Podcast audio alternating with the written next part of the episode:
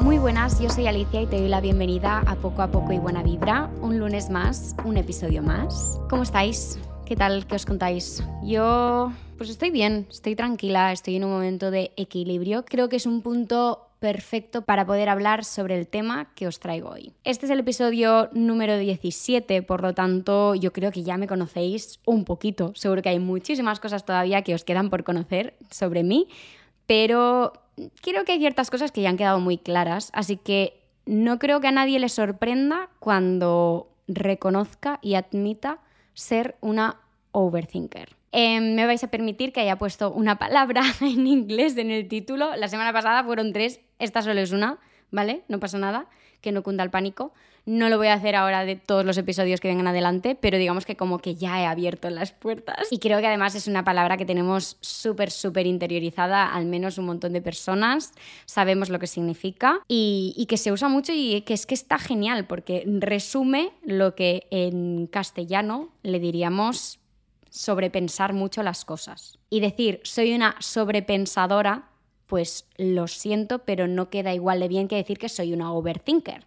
Así que overthinker it is. Entonces, para las personas que estén en plan, Alicia, eh, ¿qué hablas? Em, ¿Qué es ser overthinker? ¿Qué es overthink? Eh, un overthinker es esa persona que piensa muchísimo las cosas, pero no solo que las piensa a un nivel necesario, ¿no? sino que las sobrepiensa que cuando ya las cosas están todo lo pensadas que deberían estar, sigue ahí dándole vueltas y dándole vueltas y dándole vueltas. Y se agobia y le afecta en su día a día, ¿no? Y que incluso de cosas súper sencillas, que son 2 más 2 son 4 y ya, estaría, pero es que si hubiera una multiplicación de por medio, claro, entonces, pero no la hay la multiplicación, pero tú te estás ahí montando tus películas. Y te es muy difícil decir el 2 más 2 son 4 y ya cerramos tema a por otra cosa. Seguramente muchas personas pensáis, ay, eso a mí me ha pasado alguna vez en la vida. Y evidentemente a todas las personas nos ha pasado que hay algún tema o que ha pasado algo con lo que nos hemos atascado y que nos ha hecho como un poco de barrera para seguir con nuestra vida. Pero hay ciertas personas que tenemos una facilidad, tenemos cierta tendencia a hacer esto una y otra y otra vez. Esto me ha pasado, me ha pasado durante muchísimos años y no os voy a mentir, no os voy a decir, ah, yo es que tengo la solución para dejar de ser una overthinker. Para nada. Por eso he titulado este episodio Diario de una overthinker. Esa overthinker, ese diario es mío. Os vengo yo a presentar y a explicar mi experiencia con este tema. Pero lo que sí que puedo hacer, que es lo que hago siempre, es deciros que, que he mejorado bastante que de la Alicia de 19, 20 años a la Alicia de 26 de ahora, ha habido ciertos cambios y hay ciertas cosas que creo que puedo compartir y que pueden ayudar a más de una persona. Y para eso estamos. Ya sabéis que yo no soy ni psicóloga ni pretendo serlo, pero lo que sí que soy es amiga, soy hermana mayor. Yo solo hablo desde mi experiencia personal, no tengo la verdad absoluta de nada. En la mitad del tiempo no sé ni tengo ni idea de lo que estoy hablando, pero os voy a decir lo que me ha servido a mí y lo que ha hecho que pase de ser una overthinker profesional a una persona que de vez en cuando le da un poco al overthinking, sin pasarse mucho, ¿no? O sea, como que a veces consigue dominarlo. Y vamos a, vamos a empezar con estos cuatro puntos que tanto os gustan a vosotras y que tanto me gustan a mí. Lo primero que voy a hacer es decirte una frase que si eres una overthinker o una overthinker, lo primero que vas a hacer es decirme, ah, ya, gracias. Gracias Alicia por decirme algo que no sabía. Porque es que es una frase que nos han dicho tantas veces y estamos tan, tan cansadas de escuchar. Pero te la, te la voy a plantear diferente, ¿vale? La frase es, cuando menos se piensa, mejor se pasa.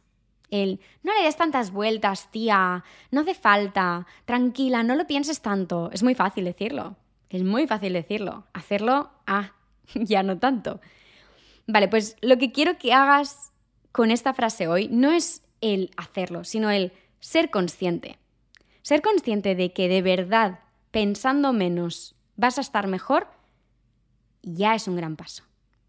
Claro, yo no te estoy diciendo que pienses menos para pasarlo mejor, porque es que sería muy hipócrita, porque es que ni siquiera yo lo logro muchísimas veces. Pero puede ser precavida, meditar las cosas, y luego ya cuando llegue el momento, que sea lo que tenga que ser, desprenderte desprenderte de esa presión, de ese afán de control, que muchas veces las personas que somos overthinkers, muchas veces es por eso, porque nos gusta tenerlo todo bajo control o saber un poco cómo van a ir las cosas. No nos gustan los cambios, o sí, pero nos dan miedo y nos sentimos fuera de nuestra zona de confort y no, como que estamos ahí en tensión.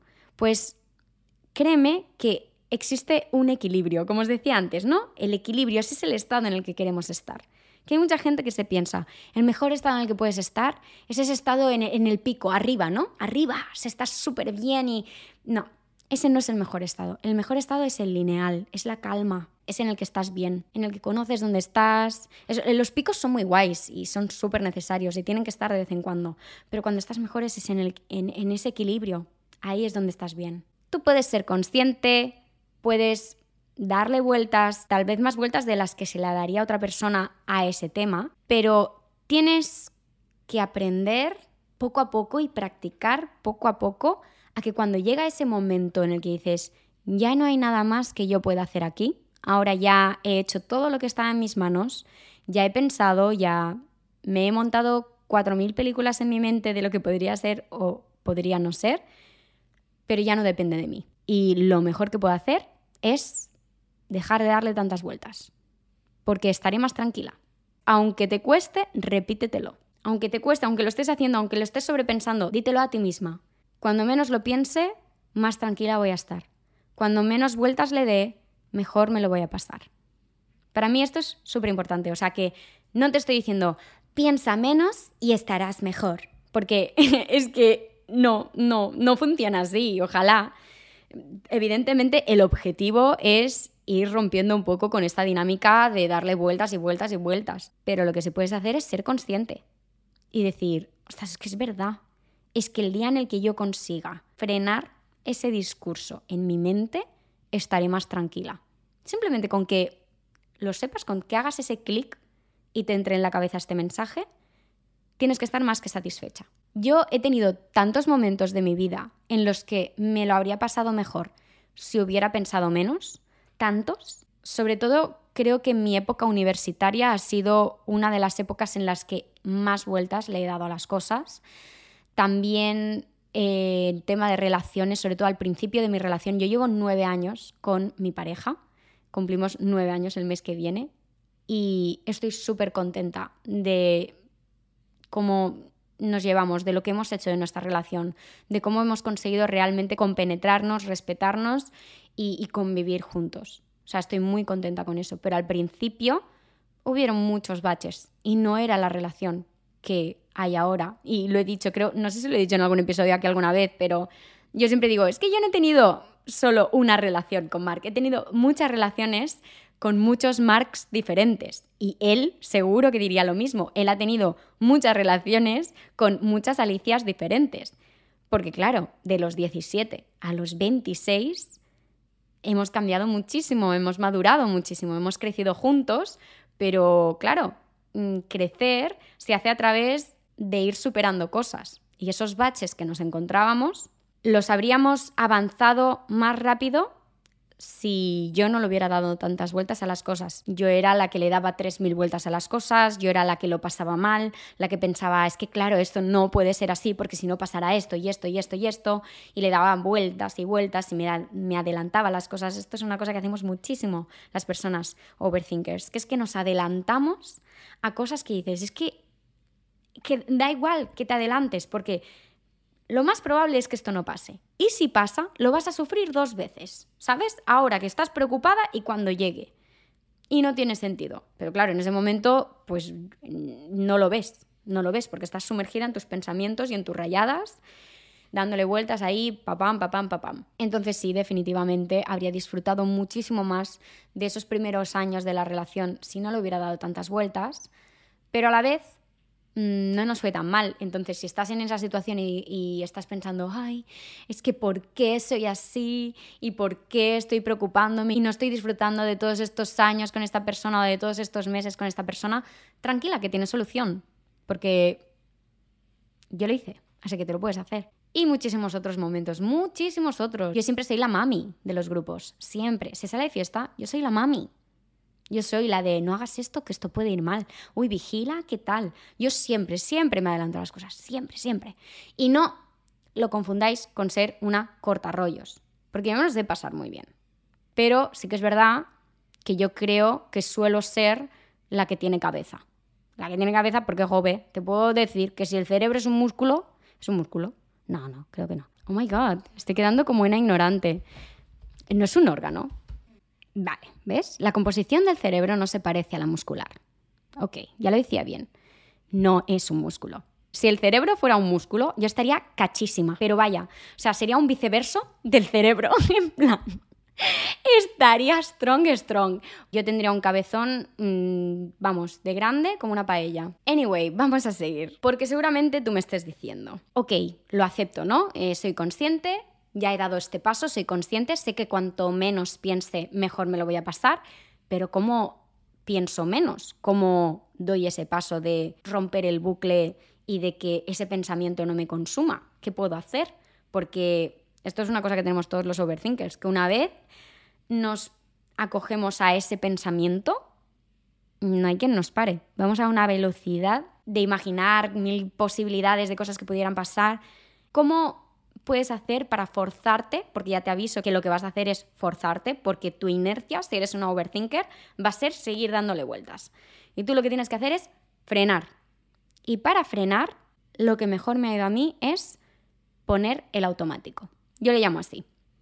Y este es el punto número dos. Que realmente poner el automático es una manera de llamarlo, pero es una frase que utilizo mucho en mi día a día, tanto para mí misma, ¿no? Cuando estoy pensando y digo, venga, Alicia, va, pon el automático y punto. O cuando, por ejemplo, mi hermana, yo qué sé, me explica un problema y tal, y le digo, Natalia, pon el automático. Pim pam, ve haciendo cosas con el automático. ¿Qué es poner el automático? Simplemente significa ser más pragmática, funcionar por inercia, guiarte por tu intuición. Tú sabes, los, los pilotos de avión, realmente cuando vuelan arriba, no soy ninguna experta, pero a mí me han explicado que van en automático. O sea, el avión sabe ir solo. Ellos van estando pendientes y van toqueteando alguna cosa y tal, pero el avión va en automático. Pues es lo mismo. El avión sabe lo que tiene que hacer porque está programado para ello. Y tú realmente hay cosas que sabes hacer porque ya tienes la programación hecha hay cosas que son mucho más simples de lo que parecen y no te estoy diciendo que no pienses, sino que cuando estés pensando demasiado en algo y estés demasiado consumida por un pensamiento, estés bloqueada para el resto de cosas, porque esto es lo que suele pasar, que te bloqueas y que por una cosa pequeña o grande, pero que tú seguramente estás magnificando muchísimo más y la estás haciendo muchísimo más grande de lo que de verdad es, no avanzas. Y ya no avanzas ni en esa cosa y todo lo que esté relacionado con ella, ni en ninguna otra. Entonces, poner el automático significa hacer todo aquello que tú ya sabes hacer sin pensar.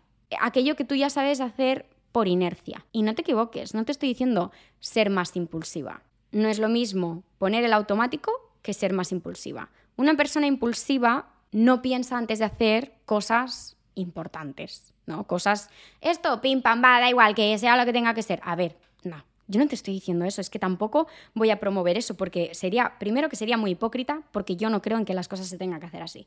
Pero creo que hay un punto medio. Creo que de comerte el tarro hasta la saciedad a ser una persona mega impulsiva que no pienses nada, hay muchos, muchos matices de por medio. Y lo ideal es que encuentres el equilibrio. Puedo dar vueltas a las cosas, pero hay un punto en el que tengo que saber frenarme. Hay un punto en el que tengo que saber decir, ahora ya está, estoy rayando el disco. ¿Sabes? Yo muchas veces digo eso de mí, digo, ay Alicia, qué pesada, te estás está rayando ya el disco, ya lo has visto tantas veces, has repetido esto tantas veces que me canso a mí misma. Esto es una de las cosas que a mí más me ha servido, cansarme a mí misma.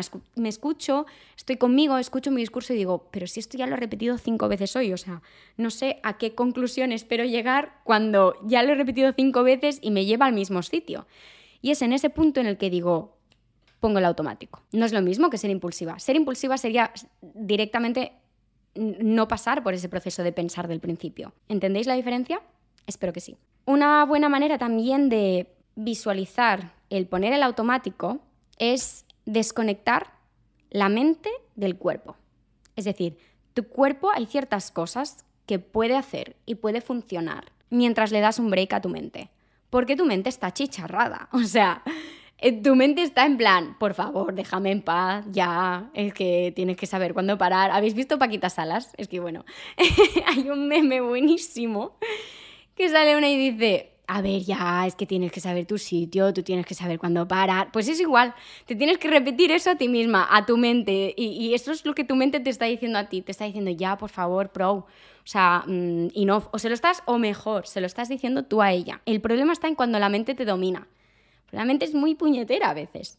Entonces tú le tienes que decir eso. Tienes que decir, a ver, ya, tienes que saber cuándo parar. Y dejar que tu cuerpo guíe un poquito más con ese automático puesto durante un rato. Creo que la mejor solución, la mejor medicina para los overthinkers es hacer esas tareas pequeñas, organizar la casa, eh, cambiar las sábanas, poner una lavadora, em, reorganizar ese cajón que tienes hecho un desastre o no, simplemente reorganizarlo y darle una ubicación diferente a las cosas, porque eso también está guay. Os puedo asegurar que es terapéutico es terapéutico, porque vas a estar concentrada en esto se tiene que hacer así, esto lo voy a hacer así, te vas a estar moviendo, vas a estar haciendo otras cosas. Para mí os aseguro que de verdad, ¿eh? lo que mejor me va es poner el automático y irme hacia esas cosas que yo sé hacer por inercia, que no me tengo que poner a pensar en nada en concreto, sino que simplemente tengo que hacer y dejar descansar a mi mente. Y justamente esto de dejar descansar a tu mente está súper, súper relacionado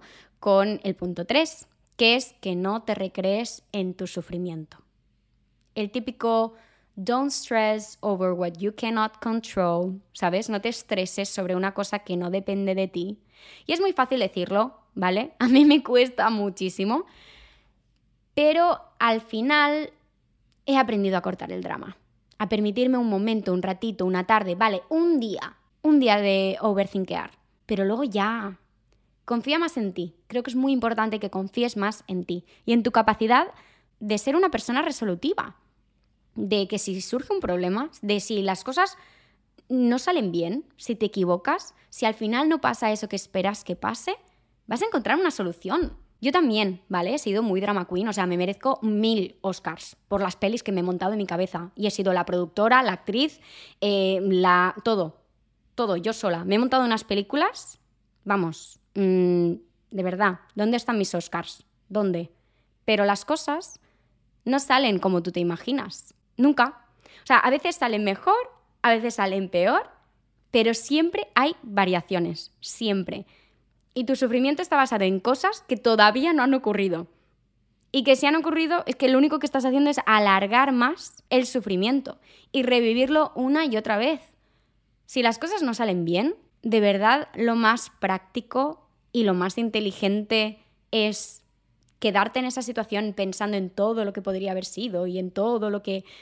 No, es mejor aplicar lo que diría la gran poeta del siglo XXI, Ariana Grande. Thank you next. De esto aprenderás. Ya por lo siguiente, confía más en ti. Confía en tu capacidad de decir, esto no ha salido, pues voy a hacer otra cosa. No ha salido el plan A, tengo un plan B. Y el abecedario tiene de letras hasta la Z. Es un problema, pero es un bache y lo pasaré y encontraré la solución. Y hay salida. Confía más en ti. Súper importante. He tenido tantos momentos en mi vida en los que las cosas se me han hecho una montaña y realmente sufría muchísimo por cómo podían llegar a ser las cosas, por cómo iba a acabar, por si iba a ser o no ser. Hay muchas cosas que han salido bien, pero os puedo asegurar, el sufrimiento de antes no lo ha compensado. El miedo a que saliera y fatal. Lo miro atrás y digo, madre mía, o sea, no valió la pena el sufrimiento de antes. Valió la pena el esfuerzo, valió la pena, eh, pues sí, la preocupación, entre comillas, de decir, venga, va, esto es serio, esto me lo voy a tomar en serio y me preocupa, es un tema que tal, pero sin desmadrarse. Esto me ha pasado en la selectividad, por ejemplo. Fatal, fatal, una de las peores épocas de mi vida. Venga a darle vueltas de lo que pasaría, lo que no es que si no hubiera salido, si no hubiera entrado en la carrera, pues o habría entrado en otra carrera o tal vez habría empezado a mm, hacer cursos de interpretación, cosa que por entrar en la carrera luego he retrasado muchísimo. Hay mil caminos posibles para llegar a lo que tú quieras llegar. Caminos más largos, caminos más cortos, caminos más tranquilos, caminos con más turbulencias, pero la meta no hay solo un camino posible para llegar. Entonces confía en que si tú coges uno y ese te desvía un poco, encontrarás otro que te pueda volver, reconducir hacia esa meta. Trabaja en tu confianza en ti misma. Creo que es súper, súper importante y para mí ha marcado una diferencia muy grande. El mirar atrás y darme cuenta de que si fui capaz de encontrarle solución a las cosas antes, lo volveré a ser esta vez. Y ahora sí, ya llegamos al último y cuarto punto, que no es menos importante ni mucho menos, pero lo quería dejar para el final. Deja de castigarte por ser una overthinker. A mí me pasa que como intento siempre ser la mejor versión de mí misma y trabajar mucho en mi crecimiento personal, cuando detecto algo en mí que no me gusta o que sé que me está creando resistencia para llegar a otras metas y que está jugando como en mi contra, me da una rabia increíble y me castigo muchísimo porque pienso, ¿por qué tengo que ser así? ¿Por qué no soy una persona más sencilla y que no le da tantas vueltas a las cosas? Y esto empezó a cambiar un poquito, aunque me sigue pasando a veces, pero ya lo hago menos porque tengo mucha más autocompasión conmigo misma. Al principio, cuando empecé con una psicóloga, una de las primeras sesiones, si no la primera, la segunda o la tercera, me dijo, bueno, como realmente mm, acabamos de empezar, quiero conocerte un poquito mejor. Entonces, me gustaría que en esta libreta, porque ella siempre me decía que tenía que llevar una libreta y esa era la libreta de que en la que yo pues escribía todas las cosas de los deberes que me ponía y demás, ella me dijo, necesito que hagas dos columnas y en una me pongas todas tus virtudes y en la otra me pongas todos tus defectos. Puedes hacerla tan larga como tú quieras. Y yo estaba un poco en una dark place. Digamos que la lista de defectos era interminable, interminable. Y me dijo, primero de todo, es súper importante aceptarte y quererte con tus virtudes y tus defectos, porque eso forma parte de ti, forma parte de tu personalidad, no serías tú si no formaran parte de ti. Y dije, ah, qué bonito, muy bien. Pero ya, ¿sabes? O sea, estas típicas cosas que te dicen y piensas, ok, thanks, pero ¿qué hago yo con esta información? Y entonces de repente me dice, pero ya no solo quiero que los aceptes, sino que quiero que los conozcas de nuevo, que te olvides y deconstruyas la idea que tienes detrás de cada uno de estos defectos y los conozcas de nuevo como virtudes. Y entonces cogió defecto a defecto, uno tras otro, y empezó a desmontarlos. Empezó a decirme todas las cosas buenas que había dentro de cada defecto. Y me sorprendí porque es que no había ni uno que no se librara. No había ni uno al que no le supiera dar la vuelta. Evidentemente, entre esos defectos estaba el darle cuatro mil vueltas a las cosas, el ser una overthinker. Y claro, Mm, me di cuenta de que tampoco es lo peor del mundo. Quiero decir, si sabes quedarte con lo bueno de ese defecto, se puede convertir en una virtud. Si sabes desprenderte de las cosas que no te interesan de ese defecto, ¿no? Es como, vale, yo soy una overthinker, pues quiero potenciar todo lo bueno que forma parte de ser una overthinker y restar, ¿no? Como intentar disminuir lo máximo posible aquellas cosas que no me interesan de ese defecto y que realmente no juegan a mi favor. Tú no te castigues, no, te sientas más débil. Ser una overthinker es la consecuencia de ser una persona con imaginación, de ser una persona que cares, ¿no? Que, que, le importan las cosas, que se preocupa por las personas que quiere y se preocupa por su futuro. Por lo tanto, seguramente eres una persona con aspiraciones, con ilusiones, eres una persona que quiere ser la mejor versión de ti misma. ¿A ti eso te parecen defectos? A mí no me parecen defectos. Me parecen cosas muy buenas. El precio a pagar es ser una overthinker. Muchas veces dicen esto de la gente que no piensa las cosas, la gente inconsciente, la gente ignorante es más feliz. Eso es lo que dicen, ¿no?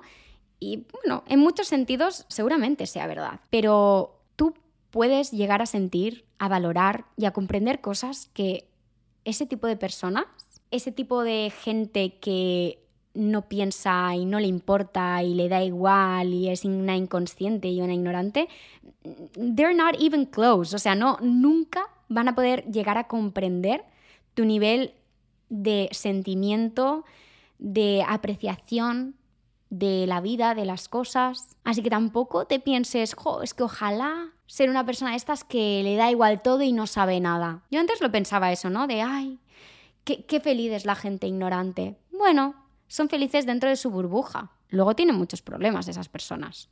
problemas que seguramente tú te evites muchas veces por ser una overthinker, porque lo piensas, porque reflexionas antes de cagarla. Y aún así la cagamos. Así que no nos libramos tampoco, ¿eh? Tampoco te pienses que las personas overthinkers estamos aquí exentas de las cagadas que podamos hacer en la vida. Para nada, metemos la pata que da gusto. Y pues hasta aquí, estos cuatro puntos. Vamos a pasar al QA. Esta semana os he hecho dos preguntas. Una de ellas quería que me las respondierais mediante un poll, no mediante una encuesta en Instagram Stories, que ya sabéis que por ahí es donde vosotras podéis formar parte y participar en cada episodio de Poco a Poco y Buena Vibra. Entonces, si me conoces por el podcast y todavía no me sigues en Instagram, you know what to do. Entonces os pregunté, ¿te consideras una overthinker? So, vamos a ver qué me habéis puesto. Wow. Si os digo la verdad, el resultado no me ha sorprendido, pero no me imaginaba que iba a ser tan heavy la diferencia. O sea, yo sabía que evidentemente el porcentaje de overthinkers aquí iba a ser alto, pero es que habéis contestado un 93% de vosotras que os consideráis una overthinker y un 7% decís que no. Yo habría puesto de pies a cabeza, pero lo tengo más controlado que en otros momentos de mi vida. Y oye, hay épocas que lo llevo mejor y épocas que lo llevo peor. Pero oye, pues mira, súper bien, porque entonces espero que este episodio os ayude a gestionarlo un poquito mejor. Pero vamos a.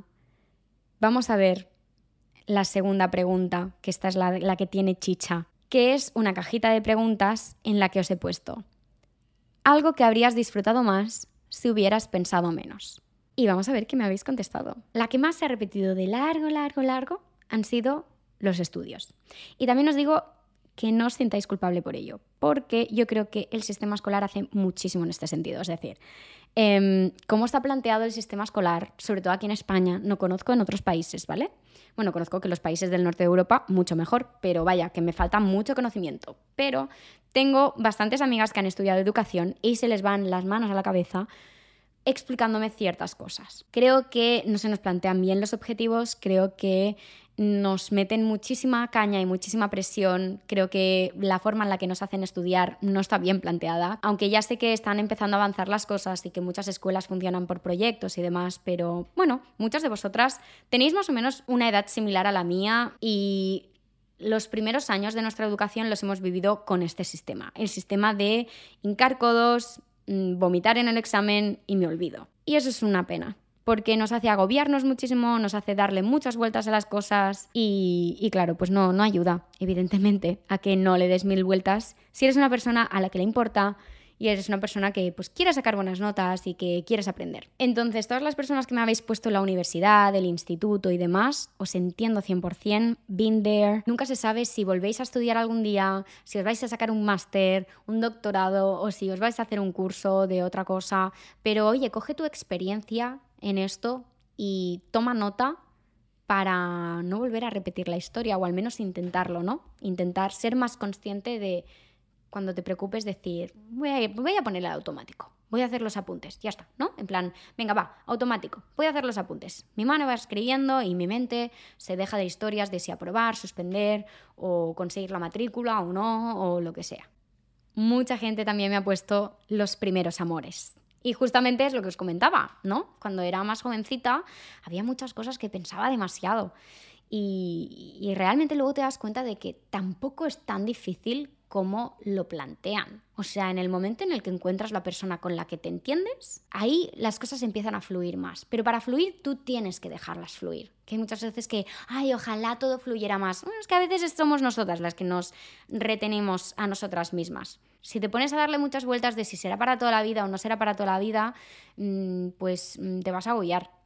Mark y yo muchas veces teníamos estos comentarios y parejas con las que quedábamos a veces se quedaban como súper locos cuando decíamos esto, ¿no? Pero hemos tenido hablado desde el primer momento que si esto algún día deja de funcionar para alguno de los dos, se acaba. Y, como que lo hablábamos con tanta serenidad y tanta conciencia de te puede pasar a ti, me puede pasar a mí, em, vamos a hablarlo cuando si llegara ese momento, que ojalá no llegue nunca. Yo espero casarme, tener hijos y formar una familia y morirnos de viejitos como los mm, abuelos de El diario de Noah y volar como los pajaritos del final de la peli. Yo espero eso, yo, yo confío en que eso va a ser mi realidad. Decíamos que si llegaba pues sería súper guay, pero no nos prometíamos el amor eterno. Nos prometíamos el estar bien y nos preocupábamos más en que las cosas funcionaran en el ahora. Y nueve años. O sea que tampoco tan mal no lo habremos hecho. Y también, relacionado con el tema del amor, hay una persona que ha puesto lanzarme cuando me gustaba a alguien. Lo entiendo. Ahí que estás dando vueltas de pero le gusto o no le gusto, de tal cual. Aquí yo creo que lo mejor que puedes hacer, lo que decíamos en el punto 3, confía en que eres válida y en que eres una persona que vale muchísimo la pena tener al lado y que vale muchísimo la pena tenerte como pareja. Y si crees que no lo eres, trabaja en serlo. Pero yo, por ejemplo, si ahora me quedara soltera, sufriría muchísimo porque quiero mucho y valoro mucho mi relación actual. Pero no lo dejaría y pensaría, nunca más voy a encontrar a alguien que me quiera, porque no, porque yo pienso que soy digna de querer, digna de respetar y que soy una persona que si alguien me tiene me va a valorar. Tienes que confiar en ti misma y decir, yo soy un buen partido, soy una persona con la que vale la pena estar. Y eso no es ser creída, amore, eso es amor propio. En el momento en el que tú sepas que tú vales la pena, vas a estar mucho más tranquila, porque vas a pensar, si no es este, que lo ve, ¿sabes? O sea, no le vas a estar ahí chupando el culo, hablando mal a una persona que realmente no, no, no te hace caso de vuelta, porque piensas, yo no quiero estar con alguien que no sepa ver lo que tiene o lo que está perdiendo. ¿Me explico? Entonces, confía en ti. Uh, este. Este... Puedo hablar de este un buen rato. Subir más fotos que me gusten, pero no hacerlo por miedo a lo que piensen los demás. A ver, creo que el mejor consejo que te puedo dar en esto es que hagas un cambio de chip y te des cuenta de que las redes sociales te conectan con los demás, pero no le pertenecen a los demás. Te pertenecen a ti. Tu perfil es tuyo. Tú tienes que subir lo que a ti te guste y visualiza más tus perfiles de redes sociales como un álbum de fotos, como una forma de coleccionar esas cosas que a ti te gustan. Si le gustan al resto, estupendo. Si no le gustan, que miren para otro lado. Será que no hay perfiles en Instagram. Sube las fotos que a ti te gusten. Las que tú te sientas una diosa, las que tú te sientas fea pero te haga mucha risa y quieras publicarlas. Lo que te dé la gana. Pero deja de hacerlo por los demás, hazlo por ti. Empieza a apropiarte de lo que es tuyo, que es tu perfil en redes sociales.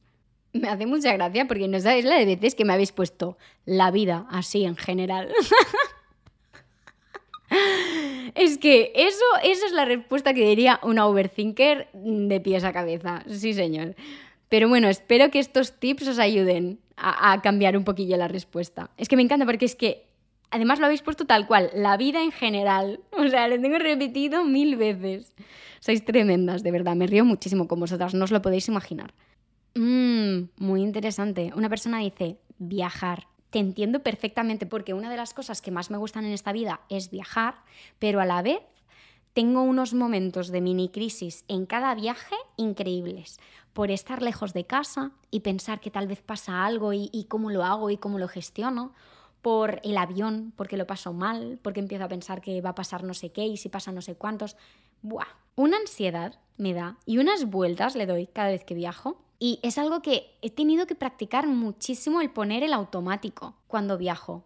Lo intento mucho, de verdad. O sea, centrarme en ¿qué vamos a visitar tal? Pues voy a visitar tal. Buah, mm, cambia muchísimo, ¿eh? La historia, muchísimo. Yo he tenido viajes chulísimos que por culpa de estar ahí, tun, tun, tun, tun, tun, no he disfrutado todo lo que podría disfrutar. Yo el viaje a Nueva York que hice fue, y siempre lo digo, uno de los mejores viajes de mi vida y uno de los peores a la vez, porque me dieron muchísimos ataques de pánico. Y fue a raíz de darle demasiadas vueltas a las cosas, de pensar una y otra vez en las cosas que podían pasar. O sea, estábamos a tres días de irnos y ya estaba pensando en el vuelo de vuelta, que nueve horas, que no sé qué. O sea, yo recuerdo que tuve que cogerme la baja la semana antes de irme de viaje porque tenía unos problemas estomacales que ahora, visto con perspectiva, sé que eran por los nervios, de lo mucho que estaba dándole vueltas y al final es un viaje, o sea, es un viaje, hay que simplificarlo. Eh, ¿Cuándo se tiene que pensar en el viaje? El antes, el hotel, los vuelos, que lo pilles más o menos bien de precio, tal. Luego lo demás está hecho para ir con el automático, está hecho para, para disfrutar, para dejarte llevar por inercia, por intuición. Hasta aquí el QA. Vamos a poner los deberes para enfocar el mindset de esta semana e intentar darle un break a este nuestro cerebro, que lo tenemos muy cachas de tanto darle vueltas a las cosas, lo tendríamos muy cachas, si fuera un músculo, que no es un músculo, es un órgano, ya lo hemos aprendido. Que es que yo no soy de ciencias, no me juzguéis. Que lo he visto en Google y que me ha salido como primera mm, opción, ¿vale? Para buscar, así que significa que hay mucha gente que lo busca en su vida. Anyway, em, vamos a poner los deberes. El primero es practicar eso de poner el automático, ¿no? El va, voy a hacer cosas, voy a ponerme a hacer cosas que me hagan tener que romper, que me obliguen a tener que romper con este discurso y este momento de consumirme por este pensamiento. ¿No? Eso es el primero. Cuando veas que estás ahí en esa rueda y que está empezando a coger velocidad y que no hay manera de salir de ahí, di, va, va, mm, salgo. Eh, me lavo la cara, me pongo algo decente y me salgo a caminar. Y me voy a mirar tiendas. O voy a recoger ese, esa cosa que quería hacer, venga, va. ¿Sabes? Y como necesitas ese momento de a ti misma darte ese empujón y decir, levanta el culo, darle un break a tu mente y tira, ves tirando, pon el automático. Y el segundo deber es practicar el frenarte a ti misma cuando te recrees en tu sufrimiento. Van muy de la mano el uno y el otro, ¿vale? Pero cuando tú veas que estás ahí, tun, tun, tun, tun, tun, tun, dite una frase a ti misma que sea en plan, ay, bueno, ya, Alicia, ya, vale, muy bien. Un poco pesadita, ¿eh? En plan, con, con, con, con autocompasión, pero como para espabilarte, ¿vale? Es que a mí esto me va bien, te lo juro. O sea, el dejar de victimizarme es tan importante el decir, venga, va, Alicia, por favor. You can do better than this. Eh, eres una tía capacitada, resolutiva. Vas a encontrar la solución si esto no sale como tú crees que debería salir. And that's it. ¿Sabes? Como un poco eh, entrenar este discurso. Y dicho esto, ya está. Hasta aquí. Espero que os haya gustado este episodio. Espero que os haya servido y que podáis enfocar esta semana con mucha más paz mental y sin darle tantas vueltas a las cosas, o al menos practicando, ¿no? Practicándolo, porque esto no se hace de la noche a la mañana, ni mucho menos. Y recuerda, deja de castigarte por ser una overthinker. O sea, eso simplemente significa que tienes muchas otras virtudes en ti. Intenta potenciar esas virtudes e ir desprendiéndote un poquito todo lo que puedas de esas cosas que realmente pues no te hacen ningún favor. Y ya está, tómatelo poco a poco y con mucha buena vibra y nos vemos la semana que viene con un nuevo episodio. Os quiero mucho. Bye.